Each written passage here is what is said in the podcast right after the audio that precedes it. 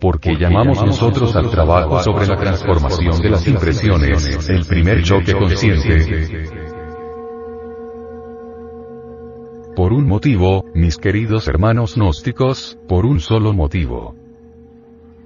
Porque, sencillamente, es algo que en modo alguno podríamos efectuar en forma meramente mecánica. Esto no sucede jamás mecánicamente, se necesita de un esfuerzo autoconsciente.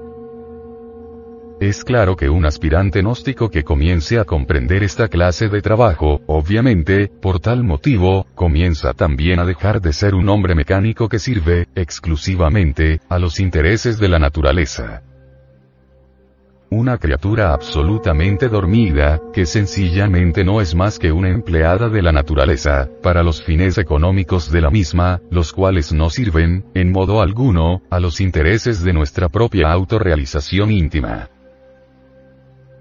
Si ustedes comienzan ahora a comprender el significado de todo cuanto en este casete estamos enseñando, si piensan ahora en el significado de todo cuanto se les enseña a hacer, por la vía del esfuerzo propio, empezando con la observación de sí mismos, verán sin duda, mis queridos hermanos gnósticos, que en el lado práctico del trabajo esotérico, todo se relaciona con la transformación de las impresiones y lo que resulta, naturalmente, de las mismas. El trabajo, por ejemplo, sobre las emociones negativas, sobre los estados de ánimo enojosos, sobre la cuestión esta de la identificación, sobre la autoconsideración, sobre los yoes sucesivos, sobre la autojustificación, sobre la disculpa y sobre los estados inconscientes en que nos encontramos, se relaciona, en todo, con la transformación de las impresiones y lo que resulta de ello. Así convendrá, mis queridos hermanos gnósticos, que en cierto modo el trabajo sobre sí mismos se compare a la disección, en el sentido de que es una transformación. Quiero que ustedes reflexionen profundamente en esto, que comprendan, pues, lo que es el primer choque consciente. Es preciso formar un instrumento de cambio en el lugar de entrada de las impresiones. No lo olviden. Si mediante la comprensión del trabajo ustedes pueden aceptar la vida como trabajo realmente esotérico, entonces estarán en un estado constante de recuerdo de sí mismos. Este estado de conciencia de sí mismo, los llevará a ustedes, naturalmente, al terreno viviente de la transformación de las impresiones, y así normalmente o supranormalmente, mejor dijéramos, al de una vida distinta, en lo que a ustedes naturalmente respecta. Es decir, que ya la vida no obrará más sobre todos ustedes, mis queridos hermanos, como lo hacía antes. Comenzarán ustedes a pensar y a comprender de una manera nueva, y este es el comienzo, naturalmente, de su propia transformación. Porque mientras ustedes sigan pensando de la misma manera, tomando la vida de la misma manera, es claro que no habrá ningún cambio en ustedes. Transformar las impresiones de la vida, es transformarse uno mismo, mis queridos hermanos gnósticos, y solo una manera de pensar enteramente nueva, puede efectuarlo. Todo este trabajo, pues, se dirige hacia una forma radical de transformación. Si uno no se transforma, nada logra. Comprenderán ustedes que la vida nos exige, continuamente, reaccionar. Todas esas reacciones forman nuestra vida personal. Cambiar la vida de uno, no es cambiar las circunstancias meramente externas, es cambiar realmente las propias reacciones. Pero si no vemos que la vida exterior nos llega como meras impresiones que nos obligan incesantemente a reaccionar, en una forma más o menos estereotipada, no veremos dónde empieza el punto que realmente posibilite el cambio, y dónde es posible trabajar.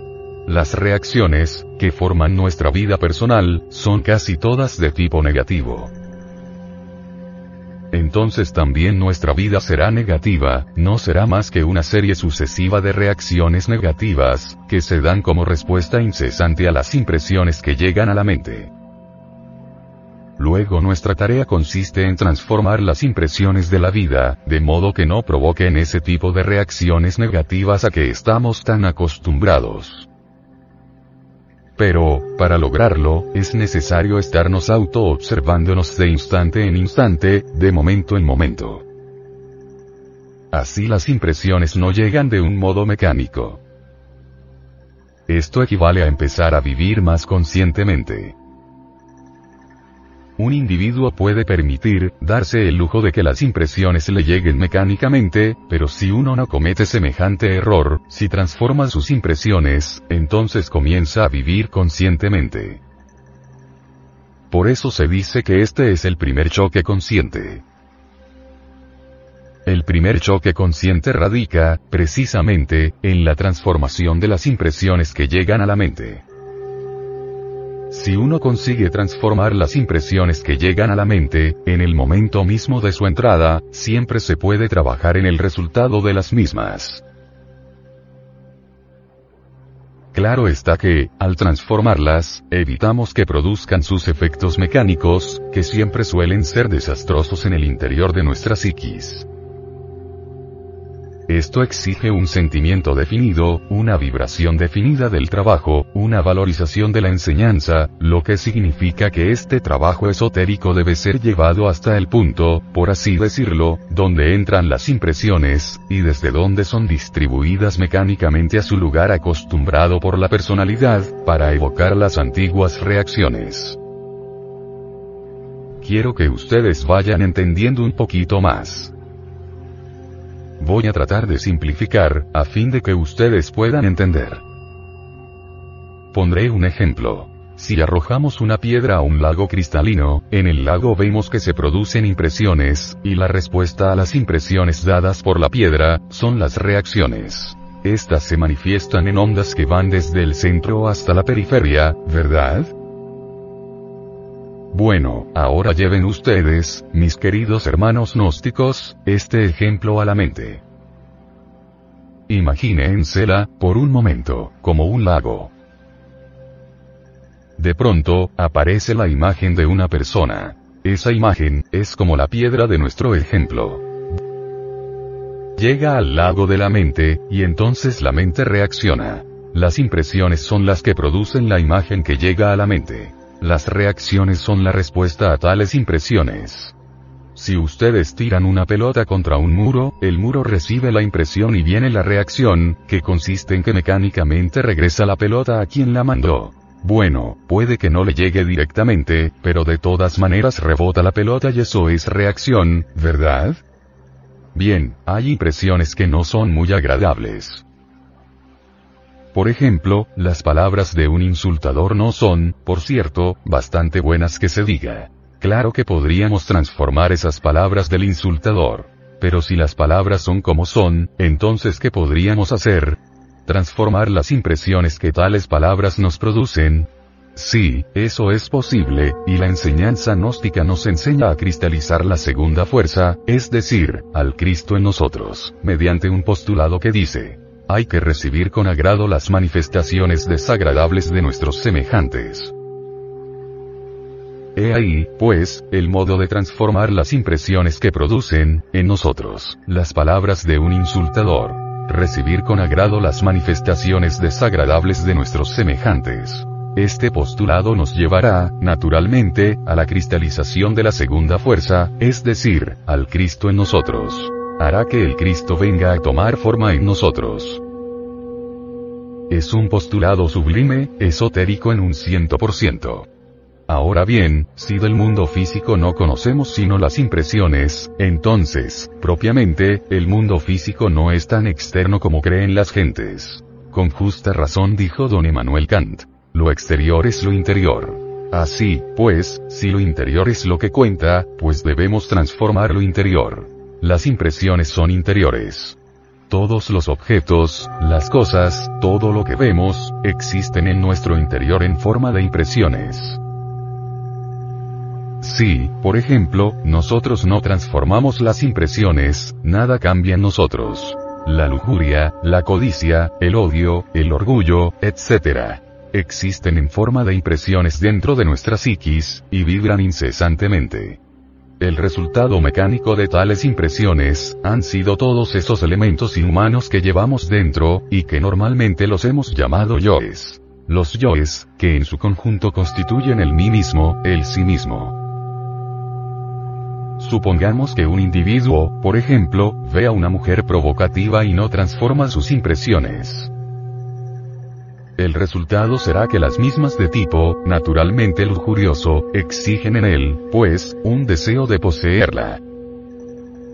Tal deseo viene a ser el resultado mecánico de la impresión recibida, y se plasma, viene a cristalizar, a tomar una forma en nuestra psiquis, se convierte en un agregado más, es decir, en un elemento inhumano, en un nuevo yo de tipo lujurioso que viene a agregarse a la suma, existente ya, de elementos inhumanos que, en su totalidad, constituyen el ego, el mí mismo, el sí mismo. Pero vamos a seguir reflexionando. En nosotros existe ira, codicia, lujuria, envidia, orgullo, pereza y gula. Ira, ¿por qué? Porque muchas impresiones llegaron a nosotros, a nuestro interior, y nunca las transformamos. El resultado mecánico de tales impresiones, pues, fue la ira, fueron los yoes que aún existen, viven en nuestra psiquis, y que constantemente, pues, nos hacen sentir coraje. Codicia. Indubitablemente, muchas cosas despertaron en nosotros la codicia. El dinero, las joyas, las cosas materiales de todo tipo, etc. Esos objetos llegaron a nosotros en forma de impresiones. Nosotros cometimos el error de no haber transformado esas impresiones, por ejemplo, en otra cosa diferente en una admiración por la belleza, o en altruismo, o en alegría por el dueño de tales o cuales cosas, en fin.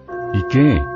Pues que tales impresiones no transformadas, naturalmente se convirtieron en yoes de codicia que ahora cargamos en nuestro interior. En cuanto a la lujuria, ya dije que distintas formas de lujuria llegaron a nosotros en forma de impresiones, y surgieron en el interior de nuestra mente imágenes de tipo erótico, cuya reacción fue la lujuria. Como quiera que nosotros no transformamos entonces esas ondas lujuriosas, esas vibraciones lujuriosas, esas impresiones, ese sentir lujurioso, ese erotismo malsano, no bien entendido, porque bien entendido, ya dije que el erotismo es sano, naturalmente que el resultado no se hizo esperar. Fue completamente mecánico, nacieron nuevos yoes dentro de nuestra psiquis de tipo, claro está, morboso. Así, pues, hoy en día nos toca trabajar sobre las impresiones que tenemos en nuestro interior y sobre sus resultados mecánicos. Dentro, tenemos impresiones de ira, de lujuria, de envidia, de orgullo, de pereza, de gula, etcétera, etcétera, etcétera. Y otras tantas siervas. También tenemos, dentro, los resultados mecánicos de tales impresiones. Manojos de yo pendencieros y gritones que ahora necesitamos comprender y eliminar. Todo el trabajo sobre nuestra vida, versa pues en saber transformar las impresiones y también en saber eliminar los resultados mecánicos de las impresiones no transformadas en el pasado. El mundo exterior, propiamente no existe. Lo que existe es lo interno. Las impresiones son interiores, y las reacciones con tales impresiones son de tipo completamente interior. ¿Quién podría decir que está viendo a un árbol en sí mismo? No. Estará viendo la imagen del árbol, pero no al árbol. La cosa en sí, como decía don Emmanuel Kant, nadie la ve, se ve la imagen de la cosa, es decir, surgen en nosotros las impresiones sobre un árbol, sobre una cosa. Estas son internas, son de adentro, son de la mente. Si uno, por ejemplo, no hace una modificación de sus propias impresiones internas, el resultado mecánico no se deja esperar. Es el nacimiento de nuevos yoes que vienen a esclavizar, aún más a nuestra esencia, a nuestra conciencia que vienen a intensificar el sueño en que vivimos. Cuando uno comprende que, realmente todo lo que existe dentro de uno mismo en relación al mundo físico, no son más que impresiones, comprende también la necesidad de transformar esas impresiones, y al hacerlo, se produce una transformación total de uno mismo. No hay cosa que más duela, por ejemplo, que la calumnia, o las palabras de un insultador. Pero si uno es capaz de transformar las impresiones que le producen a uno tales palabras, esas quedan entonces como un cheque sin fondo. Ciertamente, las palabras de un insultador no tienen más valor que el que les da el insultado. Si el insultado no le da valor a tales palabras, las mismas quedan sin valor. Repito, aunque me haga cansón. Quedan como un cheque sin fondo. Cuando uno comprende esto, transforma entonces las impresiones de tales palabras, por ejemplo, en algo distinto. En amor, en compasión por el insultador, y eso, naturalmente significa transformación. Así, pues, necesitamos estar transformando incesantemente las impresiones, no solo las presentes, sino las pasadas. Dentro de nosotros existen muchas impresiones que cometimos el error, en el pasado, de no haber transformado y muchos resultados mecánicos de las mismas, que son los tales yoes que ahora hay que desintegrar, aniquilar, a fin de que la conciencia quede libre y despierta. Quiero que ustedes reflexionen profundamente en lo que estoy diciendo. Las cosas, las personas, no son más que impresiones dentro de ustedes, dentro de su mente. Si transforman esas impresiones, se transforma la vida de ustedes. Cuando hay, por ejemplo, orgullo, eso tiene por basamento la ignorancia. ¿De qué puede sentirse orgullosa, por ejemplo, una persona? De su posición social, de su dinero, de qué? Pero si esa persona piensa que su posición social es una cuestión meramente mental, es una serie de impresiones que han llegado a su mente impresiones sobre su estado social, o su dinero. Cuando piensa que tal estado no es más que una cuestión mental, o cuando analiza, pues, la cuestión del dinero y se da cuenta que eso solo existe en la mente en forma de impresiones, las impresiones que produce el dinero, claro está, si analiza esto a fondo, si comprende realmente que el dinero y la posición social y demás, no son más que impresiones internas de la mente, por el solo hecho de comprender que solo son impresiones de la mente, hay transformación de las mismas.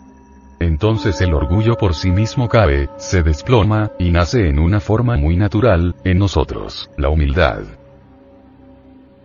Continuando así con estos procesos de transformación de las impresiones, diré algo más. Por ejemplo, una imagen de una mujer lujuriosa llega a la mente, o surge en la mente. Tal imagen es una impresión, obviamente. Nosotros podríamos transformar esa impresión lujuriosa, mediante la comprensión. Bastaría con que pensáramos en que la citada imagen es perecedera, en que esa belleza es, por lo tanto, ilusoria. Si recordáramos, por unos instantes, que esa mujer ha de morir y que su cuerpo se va a volver polvo en el panteón. Si con la imaginación viésemos su cuerpo en estado de desintegración dentro de la sepultura, sería esto más que suficiente como para transformar esa impresión lujuriosa en castidad. Así, transformándola, no surgirían en la psiquis más yoes de lujuria. Así, pues, conviene que mediante la comprensión, transformemos las impresiones que surgen en la mente. Creo que los estimables hermanos van comprendiendo que el mundo exterior no es tan exterior como normalmente se cree. Es interior, pues todo lo que nos llega del mundo, no son más que impresiones internas. Nadie podría meter un árbol dentro de su mente, o una silla, o una casa, o un palacio, o una piedra. Allí todo, en nuestra mente, no son sino impresiones, eso es todo. Impresiones de un mundo que llamamos exterior, pero que realmente no es tan exterior como se piensa. Conviene, pues, que todos nosotros vayamos transformando las impresiones mediante la comprensión. Si alguien nos alaba, por ejemplo, ¿cómo transformaríamos nosotros la vanidad que tal adulador podría provocar en nosotros? Obviamente, las alabanzas, las adulaciones, no son más que impresiones que llegan a la mente, y ésta reacciona en forma de vanidad, pero si se transforman tales impresiones, la vanidad se hace imposible. ¿Cómo se transformarían, pues, las palabras de un adulador, esas impresiones de alabanza, en qué forma? Mediante la comprensión. Cuando uno realmente comprende que no es más que una infinitesimal criatura en un rincón del universo, de hecho transforma, pues, tales impresiones de alabanza, o de lisonja, en algo distinto. Convierte tales impresiones en lo que son. Polvo, polvareda cósmica, porque comprende su propia posición. Ya sabemos que nuestro planeta Tierra es un grano de arena en el espacio. Pensemos en la galaxia en que vivimos compuesta por miles y millones de mundos. ¿Qué es la Tierra? Es una mísera partícula de polvo en ese infinito. ¿Y qué nosotros? Microorganismos, dentro de esa partícula. Entonces, ¿qué? ¿Qué conseguiríamos nosotros con estas reflexiones? Cambiar, es claro, y esto, obviamente, produciría una transformación de las impresiones que se relacionan con la lisonja, la adulación, la alabanza, y no reaccionaríamos, como resultado, en forma de orgullo. Tanto más reflexionemos en esto, vemos más y más la necesidad de una transformación completa de las impresiones. Todo lo que vemos externo, es interior. Luego, si no trabajamos sobre lo interior, vamos por el camino del error, porque no modificaríamos entonces nuestra vida. Si queremos ser distintos, necesitamos transformarnos íntegramente, y si queremos transformarnos, debemos empezar por transformar las impresiones. Ahí está la clave para la transformación radical del individuo. En la misma transmutación sexual, hay transformación de las impresiones.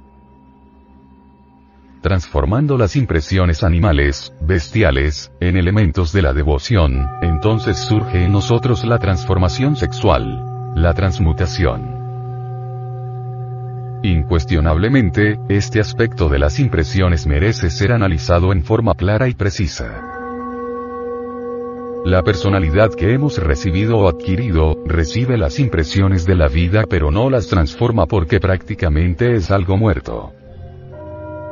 Si las impresiones cayeran directamente sobre la esencia, es obvio que serían transformadas porque de hecho, ella las depositaría exactamente en los centros correspondientes de la máquina humana.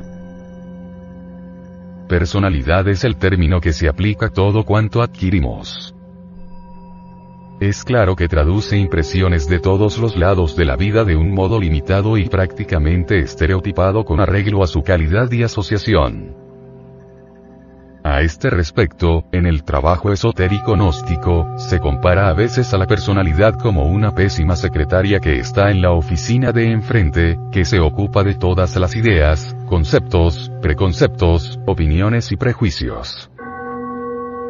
Tiene muchísimos diccionarios, enciclopedias de todo género, libros de referencia, etc. Y está comunicada con los centros, es decir, el intelectual, el emocional y los centros físicos, con arreglo a sus inusitadas ideas. Como consecuencia o corolario, resulta de ello que se pone en comunicación casi siempre con centros equivocados. Esto significa que las impresiones que llegan son enviadas a centros equivocados, es decir, a lugares que no le corresponden, produciendo, naturalmente, resultados equivocados. Pondré un ejemplo para que se me entienda mejor. Supongamos que una mujer atiende con mucha consideración y respeto a un caballero. Claro es que las impresiones que el caballero está recibiendo en su mente son recibidas por la personalidad y ésta las manda a centros equivocados. Normalmente las manda al centro sexual y este caballero llega a creer firmemente que la dama está enamorada de él, y como es lógico, no tarda mucho tiempo en que él se apresure a hacerle insinuaciones de tipo amoroso.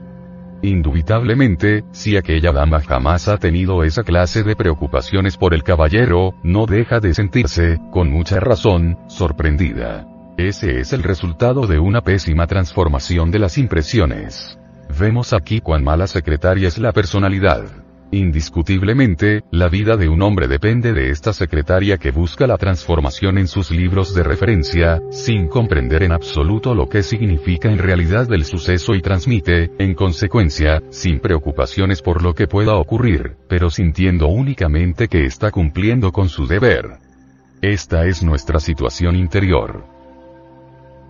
Lo que importa comprender en esta alegoría es que la personalidad humana que nosotros adquirimos y que debemos adquirir, empieza a hacerse cargo de nuestra vida.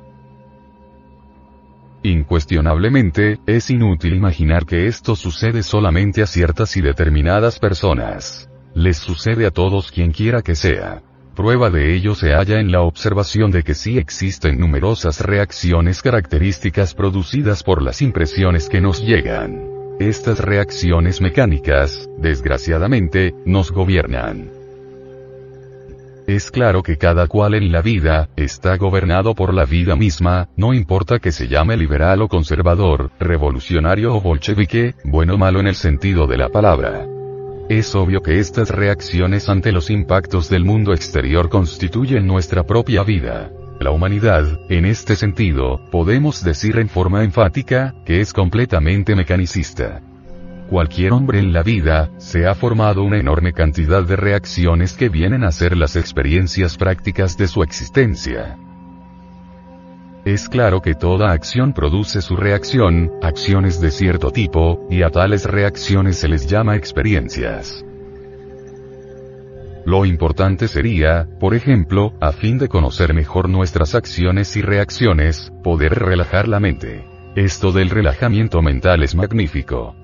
Recostarse uno en su lecho o en un cómodo sillón, relajar todos los músculos pacientemente y luego vaciar la mente de toda clase de pensamientos, deseos, emociones, recuerdos.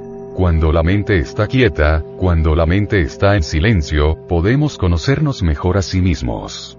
En tales momentos de quietud y silencio mental, es cuando realmente venimos a vivenciar en forma directa el crudo realismo de todas las acciones de la vida práctica.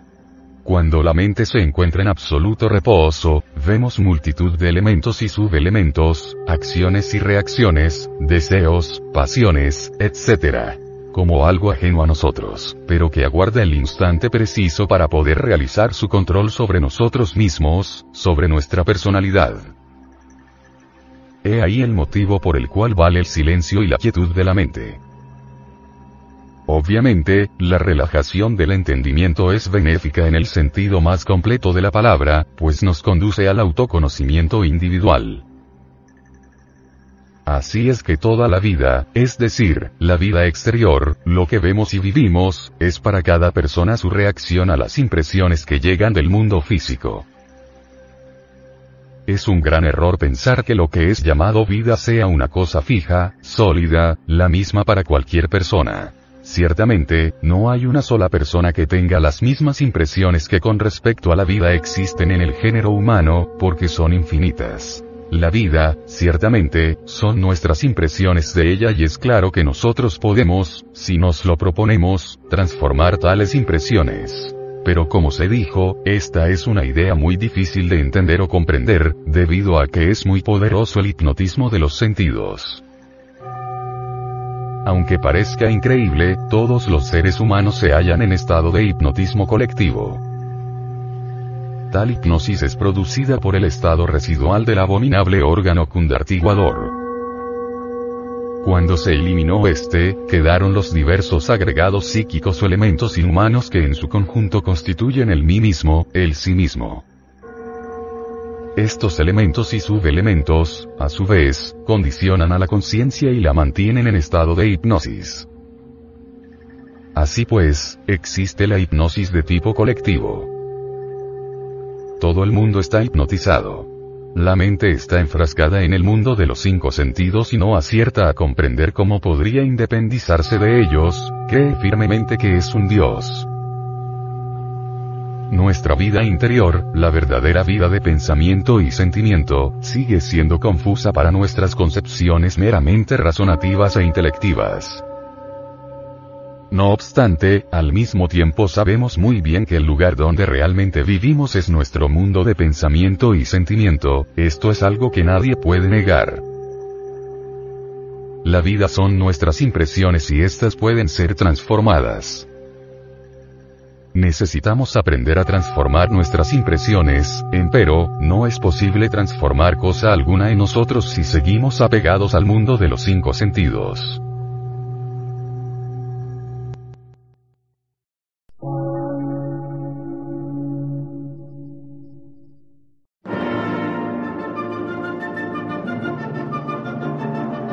Emisora, gnóstica, transmundial por una nueva civilización y una nueva cultura, sobre la faz de la Tierra.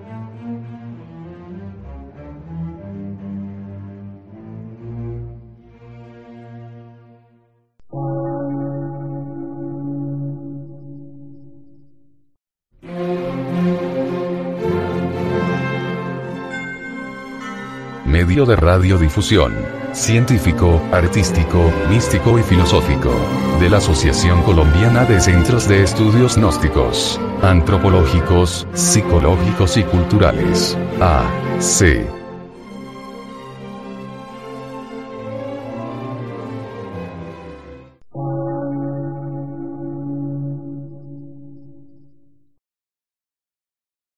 Lectura en movimiento. Difusión sin fronteras.